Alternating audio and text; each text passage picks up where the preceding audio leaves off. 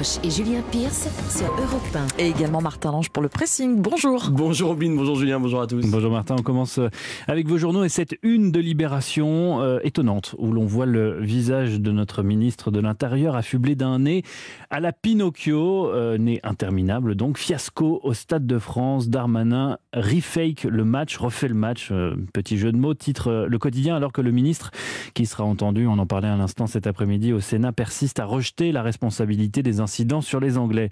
Euh, Prêt immobilier, au secours, les taux d'intérêt remontent. C'est l'alerte lancée en une par le Parisien aujourd'hui en France. Une hausse qui s'est euh, accélérée avec euh, le déclenchement de la guerre en Ukraine et qui devrait encore s'intensifier d'ici à l'été. Des taux qui flambent, tout comme euh, l'inflation. La France en alerte, titre les échos, alors que les prix ont encore augmenté de plus de 5% le mois dernier. Résultat, la consommation a chuté et le produit intérieur brut, le, PIB, s'est contracté de 0,2% au premier trimestre. Voilà pour les unes. Ombline, euh, on commence avec vous. Quel article avez-vous euh, sélectionné Il nous arrive souvent ici de parler des conséquences du Covid et de la pandémie, des répercussions plus ou moins attendues, plus ou moins préoccupantes, il faut bien le dire. Et bien ce matin, c'est une conséquence plutôt heureuse puisque depuis le confinement, nous dit le Parisien, les Français se passionnent de plus en plus pour les poules élevées, des poules pondeuses à la maison. C'est vrai que c'est séduisant à condition évidemment d'avoir de la place. Ça va pas fonctionner sur votre balcon, euh, messieurs, Ni dans le salon. non plus. Aujourd'hui, 10% Oh, dans d'entre votre nous, ménagerie, euh, Julien, il y a peut-être une place pour... Ouais, je pense que la durée de vie des poules, les pauvres. les pauvres, non, avec euh, quatre chats, non, ça va pas durer très longtemps. Ah non, justement, c'est un prédateur, le chat des, des poules. On, on va justement le rappeler. Alors d'abord, dire quand même que 10% d'entre nous possèdent un poulailler avec... euh, alors au moins trois poules, hein, car il s'agit d'un animal social. Il en faut, 10% il en faut trois. 10% des Français aujourd'hui. C'est énorme. Et c'est 2% de plus par rapport aujourd'hui par rapport à l'an dernier. Donc c'est en augmentation nette. Trois poules minimum dans votre poulailler, nous disent les spécialistes, pour éviter les conflits entre elles ou plus. hein. Évidemment, euh, si vous ne voulez pas vous arrêter là. Des poules dans son jardin pour aller chercher tous les matins des œufs frais. C'est chouette, mais cela va aussi avec cette volonté d'éliminer quotidiennement les déchets organiques, tous vos restes végétaux, sauf les pots de bananes et les pots d'agrumes. Il faut évidemment compléter avec des graines et des céréales. Avant de sauter le pas, il y a quand même quelques règles à respecter, comme la place euh, que vous allez leur consacrer dans le salon, c'est quand même assez moyen. Un espace suffisamment grand avec une volière grillagée et un poulailler pour qu'elle s'abrite la nuit. Le summum du chic, c'est le poulailler avec fermeture automatique des portes. Cet abri euh, qui sera aussi leur refuge la nuit pour se protéger des prédateurs, les chats donc, mais surtout bien sûr les renards qui apprécient particulièrement leur voler dans les plumes. Ça reste des oiseaux après tout. Note importante, pas de béton, euh, pas de parquet, hein, pas de carrelage sous le poulailler, mais de la terre et des Hmm. graviers pour qu'elles picorent les cailloux. Ne vous imaginez pas qu'une fois installées dans leur cage, les poules vont se débrouiller comme tous les animaux, elles méritent toute votre attention. Les poules sont sensibles, sujettes au stress, et vous n'aurez pas d'œufs si elles sont stressées. Vous pouvez euh, même essayer de créer une relation avec elles. Ça va pas être vraiment très profond. Hein. Ne vous imaginez pas non plus les câliner chaque matin. Mais si elles vous associent avec la nourriture, comme votre euh, chien euh, Julien, Ah vous pourrez les toucher, voire les prendre dans vos bras. Ah. Enfin, attention aux odeurs. Oui, c'est souvent ce qui fait réfléchir les familles. Il faut simplement prévoir un espace suffisamment grand pour éviter que cela ne devienne irrespirable. Oui, Mais ça sent pas très bon, hein, quand même, un poulailler. si c'est pour ça qu'il... Surtout si c'est concentré. Mm. Et puis, vous réutilisez les fientes pour faire de l'engrais. Et ça, comme ça, Ah. c'est voilà, circuit court. Circuit hein. court. Les poules et toutes euh, ses vertus, euh, la poule et toutes ses vertus, c'est dans le Parisien ce matin. Merci beaucoup, euh, Ombline. Euh, Martin, à vous. Oui, c'est une des conséquences du Covid hein, qui a profondément changé nos vies, la généralisation du télétravail. Alors, ce n'est pas notre cas, Ombline, Julien, mais je suis sûr Non, que vous connaissez des gens hein, qui ont quitté Paris, qui n'ont plus de bureau, ou encore qui travaillent désormais dans les espaces de coworking ou même dans des cafés. hein. Oui, il y a du Wi-Fi, les fauteuils sont souvent confortables et on peut y manger. Bref, le lieu de travail idéal, sauf qu'on n'y est pas toujours très efficace. hein. On peut vite se laisser tenter par le bavardage, voire par une petite mousse. Mais ce matin, j'ai la solution, ou plutôt un japonais à la solution. Il s'appelle Takuya Kawai, il est écrivain, et il a créé un café unique en son genre à Tokyo, hein, le Manuscript Writing Café, littéralement le café d'écriture de manuscrits. Le concept, hein, seulement 10 places destinées à des personnes qui doivent écrire, écrivains, journalistes. Vous arrivez et vous annoncez au personnel un objectif de mots à écrire ainsi qu'un délai. 2, 4, 6 heures ou même la journée. Mhm. À la fin de ce temps à partir, hein, si le nombre de mots n'a pas été atteint, On vous vous avez fouette. interdiction de quitter le café, hein, même s'il ferme. Ah oui, d'accord.